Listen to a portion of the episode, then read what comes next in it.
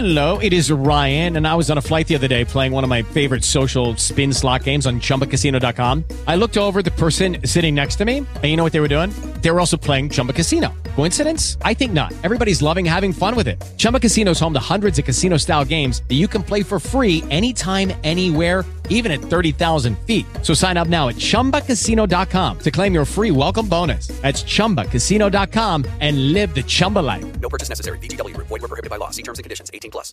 Amigos, seguimos aquí en esta tu eh, emisora Acción 979, la primera en noticias y este tu programa en perspectiva. Yo soy tu amiga Dani Alexandrino, recordándole seguirme en todas mis redes sociales.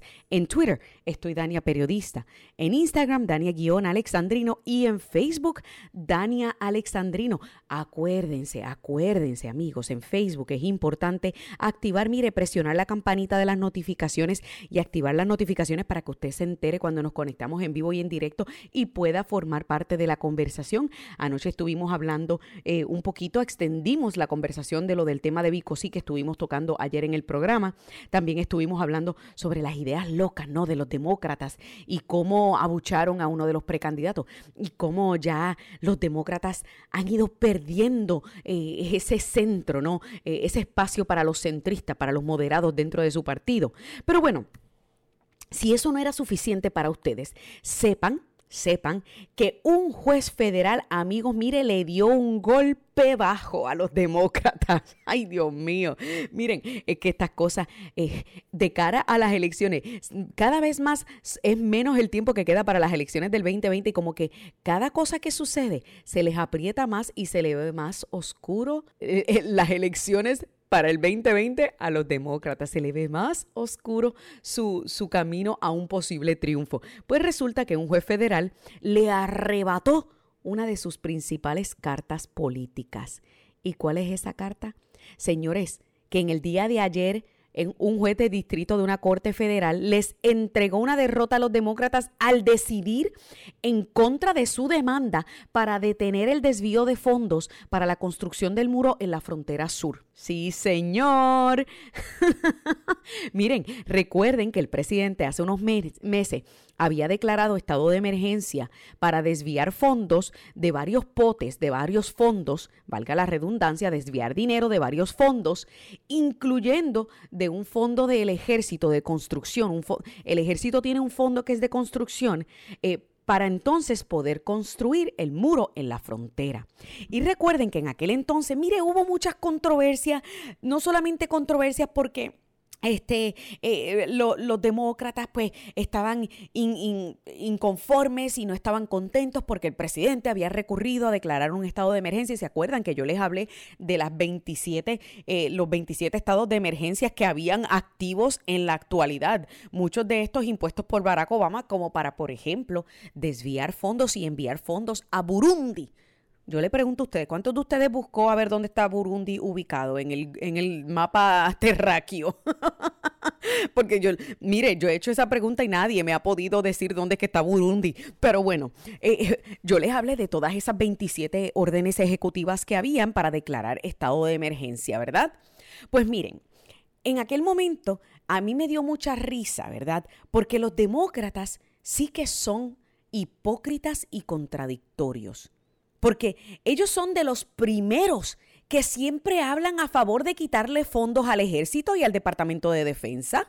Sí, cuando, yo le pregunto a ustedes, ¿cuántos de ustedes han escuchado a un demócrata hablar o decir que tenemos que aumentar dinero a la defensa de los Estados Unidos o al ejército? Yo realmente, yo quiero que ustedes me digan cuántos ustedes han escuchado y me lo envíen ahora mismo a mis inbox de mis redes sociales, porque yo honestamente, todos los demócratas que yo conozco, una de las cosas principales a las que ellos siempre se refieren es no necesitamos gastar tanto dinero en defensa, no necesitamos gastar tanto dinero en el ejército. Y yo le digo, pues claro que sí, porque este es el país más poderoso del mundo. A mí me interesa que este país tenga el poder militar, no que China lo tenga ni que Rusia lo tenga. Pero ellos no, no, no, no, no, porque ese dinero que gastamos en defensa, en defensa lo podemos invertir en otra cosa. Porque ese es el argumento de ellos. Pero entonces lo paradójico lo paradójico, lo contradictorio es que cuando se declaró este estado de emergencia y cuando el presidente anunció de dónde se iba a desviar el dinero para poder invertir en la construcción del muro, que recordemos también, sí, no nos podemos olvidar del eh, el gobe, digo, el aspirante a presidente de la República de Puerto Rico. Ricardo Rosselló, que sacó pecho eh, amenazando a Donald Trump con llevarlo a los tribunales y desviaba los fondos de recuperación del huracán María para la construcción del muro. Y luego tuvo que meterse, mire, la lengua, morderse la lengua o, o esconderse en una de las cuevas de Camuy, porque eh, cuando le demostraron de que eso había sido un rumor que comenzaron a propagar los demócratas con tal de mantener a los puertorriqueños anonadados en contra de este presidente pues cuando se, se, dio cuenta de que había sido toda una falacia, un invento de los demócratas y de la prensa de pacotilla con agenda, pues a Ricky Rosselló no le quedó de otra que meterse en una de las cuevas de Camuy. bueno, al menos eso, eso es lo que yo creo, que él se metió en una de las cuevas de Camuy. Pero bueno, ¿qué sucede? Pues Recuerden que el presidente anunció el desvío de dinero que alcanzaba, sobrepasaba los 5 mil millones de dólares que él buscaba este, para, el, para el muro y había alcanzado unos 8 mil millones de dólares, es decir, 8 billones de dólares que venía de distintos fondos, fondos de este del Departamento de Defensa, un fondo especial que es para emergencias, eh, otro fondo especial del ejército que es para construcción. Era eran como de cuatro distintos fondos, ¿verdad? ¿Se acuerdan que yo les hablé de esto y le dije cuánto provenía de cada uno de esos potes? Pues miren, en aquel momento los demócratas se alarmaron. No, no, no, no, no, ¿cómo va a ser? De ahí tú no puedes sacar dinero. Tú no puedes meter la mano en el fondo de los militares o en el fondo del ejército, en el fondo de defensa. Y fueron y recurrieron a demandar al gobierno, al ejecutivo. Miren, sí, amigos, yo me tengo que reír. Me tengo que reír porque esa es la hipocresía más grande que existe. O sea, que eso es para que ustedes entiendan que ellos meramente, sencillamente, están quejándose. Y, y, y ahora mismo ellos lo único que están haciendo es resistiéndose resistiéndose porque en el pasado ellos siempre han estado a favor de desviar dinero del, Departamento de Defensa, pero en esta ocasión como lo hicieron con el propósito de asegurar la frontera, pues ahí no, no, no, no, no, ahí no le quite chavo. Ahí eran los más defensores del ejército. Pues le salió el tiro por la culata.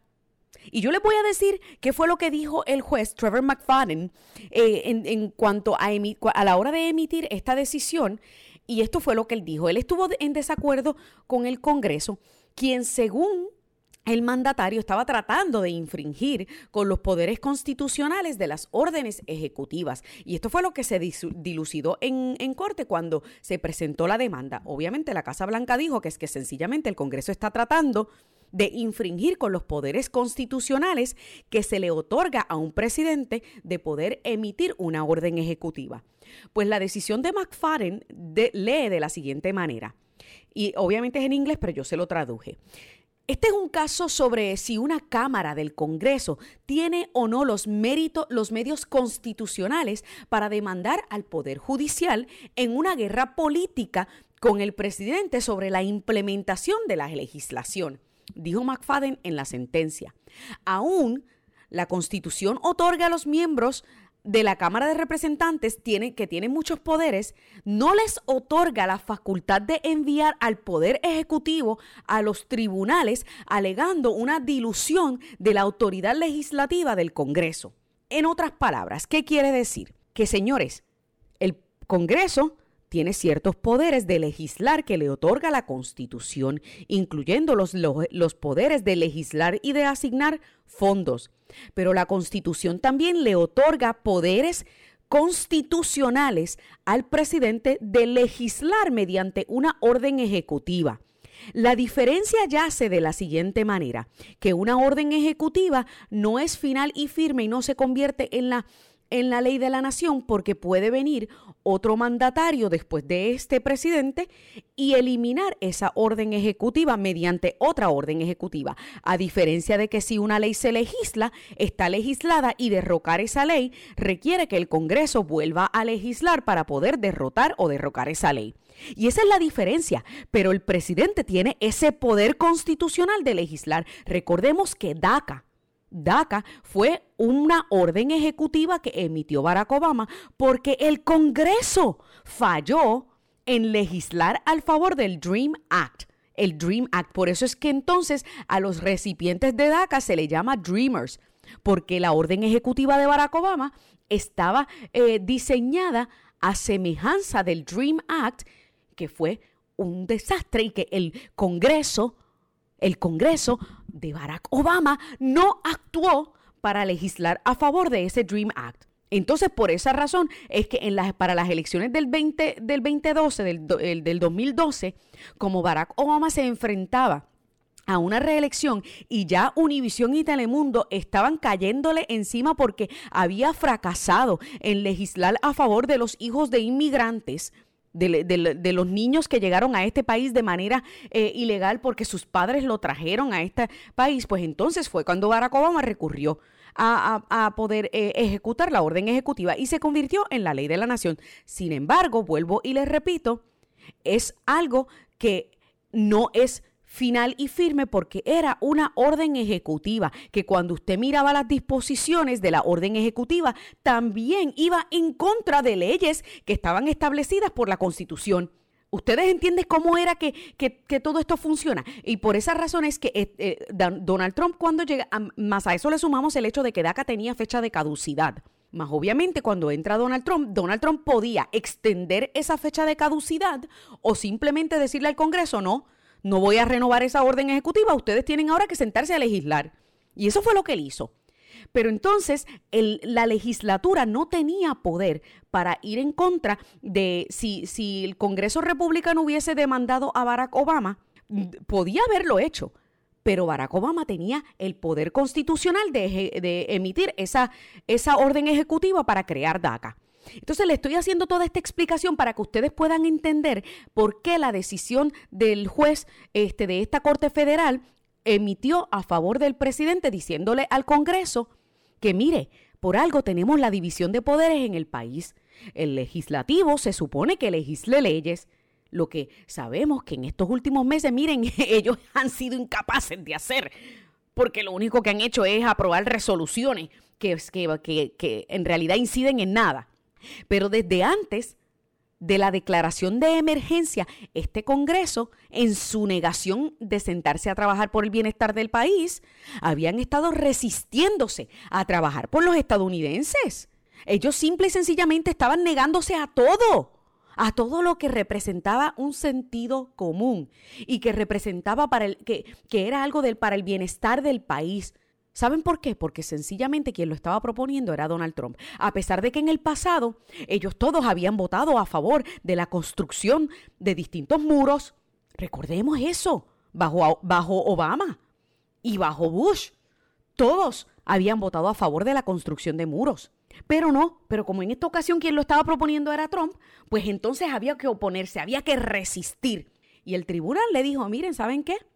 Ustedes no tienen el poder constitucional de ir en contra del poder constitucional. Hey guys, it is Ryan. I'm not sure if you know this about me, but I'm a bit of a fun fanatic when I can. I like to work, but I like fun too. It's a thing. And now the truth is out there. I can tell you about my favorite place to have fun. Chumba Casino. They have hundreds of social casino style games to choose from with new games released each week. You can play for free anytime, anywhere and each day brings a new chance to collect daily bonuses. So join me in the fun. Sign up now at ChumbaCasino.com. No purchase necessary. BGW. Void were prohibited by law. See terms and conditions. 18 plus.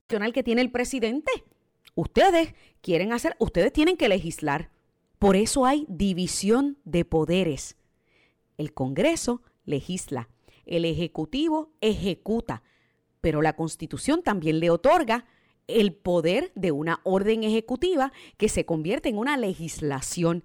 Entonces, el tribunal lo que hace es interpretar esas leyes, ya sean las órdenes ejecutivas o ya sean las leyes legisladas por el Congreso. El tribunal no se supone que legisle que fue lo que ocurrió en el 1973 con la decisión de Roe v. Wade en el caso del aborto, pero eso es un tema para otro día, no vamos a hablar de eso. En otro, otro día vamos a, expandir un poquito más sobre eso. Pero en esencia, lo que le dijo este juez fue, no, para ningún lado que van, olvídense de eso. El, presidente tiene toda la autoridad constitucional y puede seguir adelante gastando el dinero y construyendo su muro. Así que, señores, el tribunal le acaba de otorgar un golpe bajo, una derrota contundente a los demócratas y le, acaba de quitar una de sus cartas políticas de cara a las elecciones del 2020.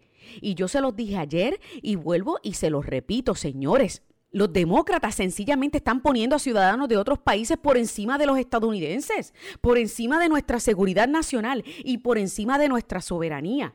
Y no solo eso, sino que se están tirando tan para, la izquierda que están perdiendo adeptos de aquellos demócratas que son moderados y que son del centro y que tienen, y, y que tienen, mire, sentido común.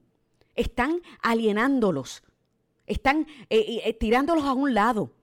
Y no solo eso, sino que también están, están luchando, tienen un poder interno, una lucha interna que está dividiendo más el partido y que tiene a Nancy Pelosi en una encrucijada. Y yo lo dije ayer en mi Facebook Live y se lo he dicho a ustedes muchísimas veces.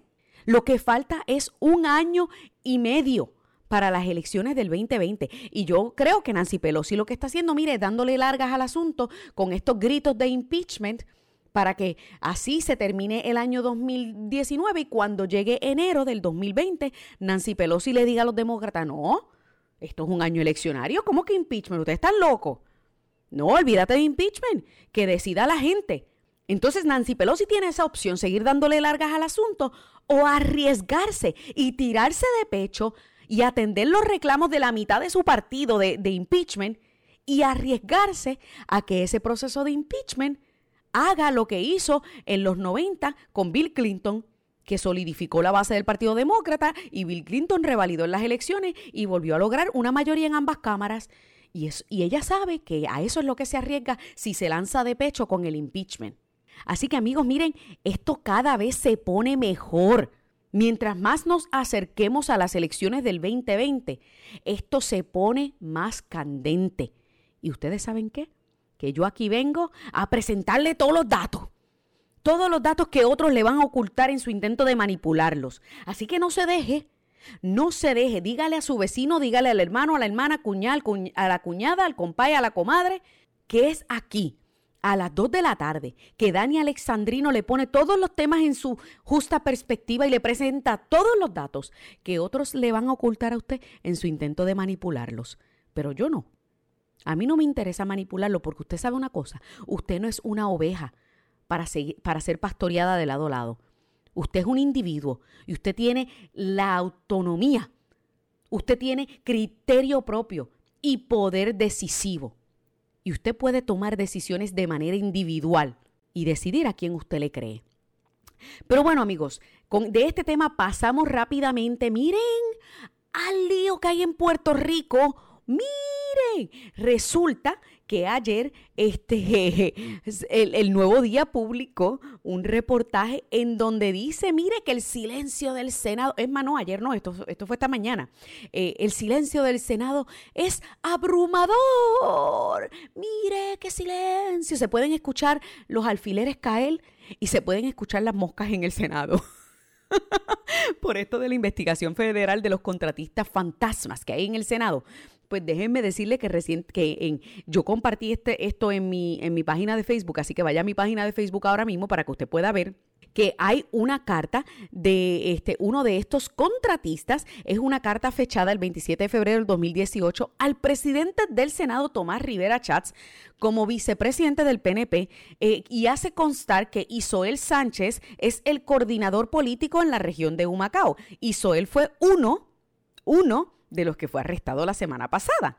Y señores, según el pliego acusatorio de Fiscalía Federal de la semana pasada, este señor Isoel Sánchez le facturó al Senado de Puerto Rico 52 mil dólares por servicios prestados. No obstante, e, este, el ministerio y el fiscal le imputa a tanto a Isoel como a Cristal Robles Báez haber cobrado por servicios que no qué, que no completaron ni que brindaron, señores. Así de fácil. Miren, incluso hay llamadas telefónicas, mensajes de textos y mensajes enviados a través de WhatsApp y correos electrónicos que se le enviaron, ¿verdad? a Wanda Nazario, a la jefa de prensa de Rivera Chats, y que ninguno fueron contestados. Y el nuevo día publicó eso para que ustedes vean que, que hay un silencio abrumador. Pero entonces ustedes saben qué es lo más absurdo de todo esto, de que a pesar de que las cosas se le están poniendo los huevos a peseta, a muchos allí dentro del Senado. Y, me imagino que hay unos cuantos que ya están perdiendo sueño, como le dijo Douglas Leff la semana pasada, que mire que yo me he reído tanto y que hubo unos cuantos que se sintieron indignados porque dijeron que Douglas Leff, el director del FBI, lo que hacía era mofándose mofándose de los puertorriqueños y de los políticos. Miren, a mí me pareció genial cuando Douglas Leff le dijo, yo les aconsejo que cooperen con nosotros, que vengan y hablen con nosotros, porque si no, sus noches serán muy largas preguntándose cuándo vamos por ustedes. Y créanme, vamos a ir por ustedes. me pareció, me pareció genial, me pareció tan genial que me memoricé hasta lo que dijo Douglas Leff. Mire, yo le garantizo a ustedes que hay unos cuantos que están perdiendo sueño están, están contando ovejitas eh, en las noches para tratar de quedarse dormidos, preguntándose a sí mismos, ay, ¿cuándo vienen por mí? ¿Cuándo vienen por mí? Y ahora, no solamente que están perdiendo sueños, sino que también hay un silencio abrumador por parte de la presidencia en el Senado de Puerto Rico para dar explicaciones, explicaciones sobre todo lo que ha estado ocurriendo. Y recuerden que Fiscalía Federal lo dijo Rosemilia Rodríguez, la investigación continúa y yo espero que no se quede solamente con tres arrestados. Señores, yo espero que vengan unos cuantos más. Porque es que es imposible que sean solamente tres los implicados. Pero ustedes saben qué es lo más absurdo de todo esto. Es que recientemente se anunció también el nombramiento de un del reemplazo de Rosa Emilia Rodríguez como fiscal federal en Puerto Rico. Se anunció que obviamente este, ya el Departamento de Justicia de los Estados Unidos decidió, optó este, por nombrar un reemplazo y, se, eh, y nombraron a una persona que no es un puertorriqueño que no es una persona de aquí, de, de allí como el coquí, como dicen muchos, ¿verdad? Y déjenme decirle que hubo unos cuantos que estaban indignados con eso. Yo, y incluso Noticel publicó el reportaje. Usted puede ir a mi página de Facebook para que usted vea que yo lo compartí. Y el titular de Noticel es el siguiente. Y yo se lo voy a leer para que ustedes se rían, señores, porque realmente es algo que nos hace rascarnos la cabeza, como que en serio. El titular dice: De afuera, el sustituto de Rosemilia en Fiscalía Federal. o sea, miren, pues saben que de afuera es que tiene que ser, para que no venga compañitos tibios a pasarle la manito a nadie. Que venga a trabajar sin colores partidistas y a hacer cumplir la ley. Caiga quien caiga, sea del partido que sea. Así que déjense de tanta eh, babosada. La prensa con agenda de Puerto Rico también. No tiene que ser puertorriqueño porque por algo en Puerto Rico rigen dos sistemas jurídicos, el sistema jurídico de los Estados Unidos y el sistema jurídico de Puerto Rico. ¿Quién dijo que en el Departamento de Justicia para poder nombrar a alguien este, a uno de los puestos federales tiene que ser puertorriqueño? Pues no. Que manden a alguien que no sea puertorriqueño para que así no tenga ningún compromiso con ninguno de los partidos y para que le caiga todo el peso de la ley, caiga quien caiga. Y eso es algo que nos debe alegrar a todos los puertorriqueños para que se acabe ya de una vez por todas la corrupción este, gubernamental y partidista en Puerto Rico. Señores, dejemos del ay bendito. El ay bendito es lo que nos tiene como está hoy día la isla. El ay bendito es la que nos ha llevado a seguir votando por los mismos año tras año. El ay bendito es la que ha provocado que Puerto Rico tenga una deuda hoy día que por el impago ya sobrepasa los 120 mil millones de dólares, 120 billones. El ay bendito es la que nos hace que le sigamos dando el voto a, por ejemplo, en el caso de Santini, a Santini porque ay bendito, él tiene sus problemas, pero mira, la ciudad está más o menos bien. El ay bendito es la que, no, pero es que mira, ¿por qué vamos a votar por el independiente? Por el que no tiene ningún partido.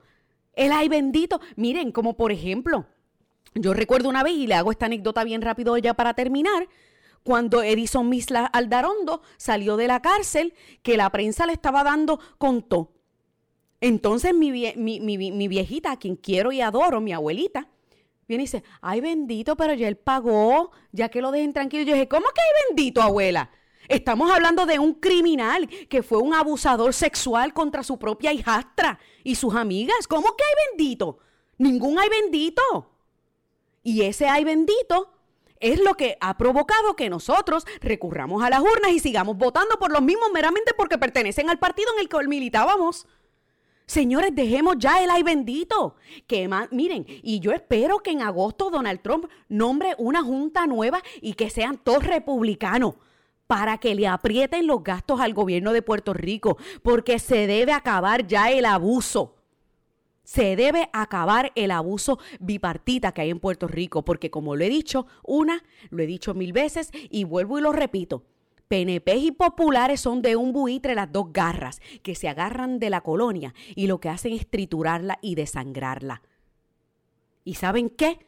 Los políticos de Puerto Rico, vuelvo y lo repito aunque se enojen unos cuantos, se merecen un Donald Trump porque lo que son son unos malos manejadores, malos administradores y unos corruptos.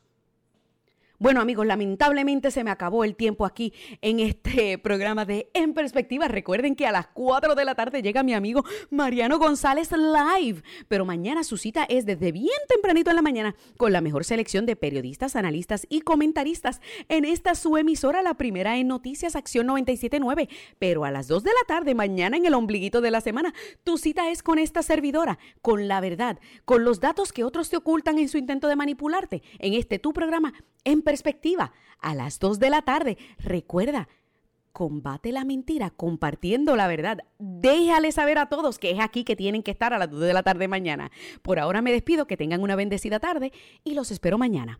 Judy was boring. Hello. Then Judy discovered chumbacasino.com. It's my little escape. Now Judy's the life of the party. Oh baby, mama's bringing home the bacon. Whoa, take it easy Judy.